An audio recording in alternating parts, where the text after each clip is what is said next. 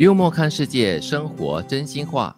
人的烦恼一半来自他人干涉你的生活，一半来自你想去干涉别人的生活。让我想起我的家翁，我的家翁呢一辈子就是一个不太会干涉别人生活的人，就连就是家里的任何的人啊、晚辈啊、自己的儿子啊，包括我这个媳妇儿在内呢，我觉得他从来不会就是给任何不必要的建议。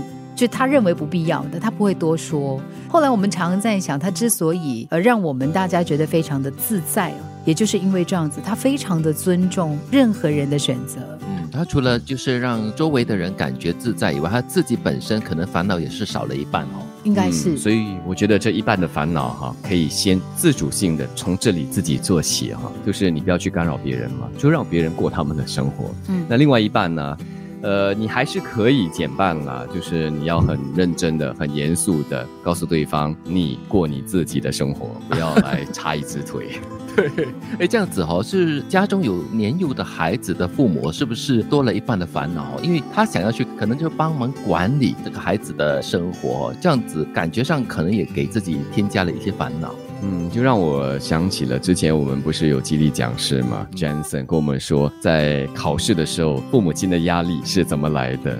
其中一个就是他们对孩子的期待，他们把自己的这样的一个期待加在孩子的身上。不是说不要管，但是呢，如果给孩子更大的空间去探索、去寻找自己，可能父母亲的这个一半的烦恼又可以再减一点，那就是皆大欢喜了哈。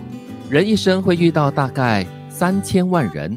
两个人相爱的几率是零点零零零零四九，所以你不爱我，我不怪你。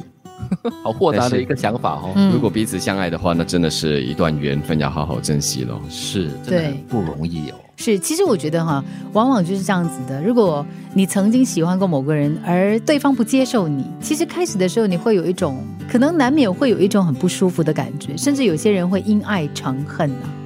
就觉得说，哎呀，我对你这么好，我付出这么多，为什么你不喜欢我？为什么不接受我？这样子。对，因爱成恨，因为得不到对方的爱而更加的恨，很不健康的一种理念跟思想哦。对，所以你要用这个来提醒自己，两个人相爱的几率呢，其实很低很低，好很低的。对，所以如果你不爱我的话呢，真的不是很不正常的，而是很正常的事情哦。对，因为低到零点零零零零四九，前面还有四个零，千万分之四十九。一段感情关系里，坦诚说出自己的感受，可以减少百分之八十的烦恼。以及百分之二十的胡思乱想。嗯，我以为是倒过来的，百分之八十是胡思乱想。啊，很多时候是哦，因为很多想象都是从你心里面有鬼而产生出来的。嗯，因为没有说出来嘛，我不说出我的，你不说出你的，然后我们互相在猜测，甚至是猜疑，那就更糟糕了。对，其实有的时候不是猜疑了，有的时候是认定。就是你觉得说，嗯，你看他讲这种话，就是因为他是这样这样这样这样想的。然后呢，你想一次就肯定一次，再想一次再又再肯定一次，最后就变成真的了。而且我们会很刻意的去找来证明我的认定是对的。呢呢呢，他这样讲就是这样子咯，因为哈他这么做吗？所以咯，我们不是有一句话咯，坦白从宽咯，抗拒从严。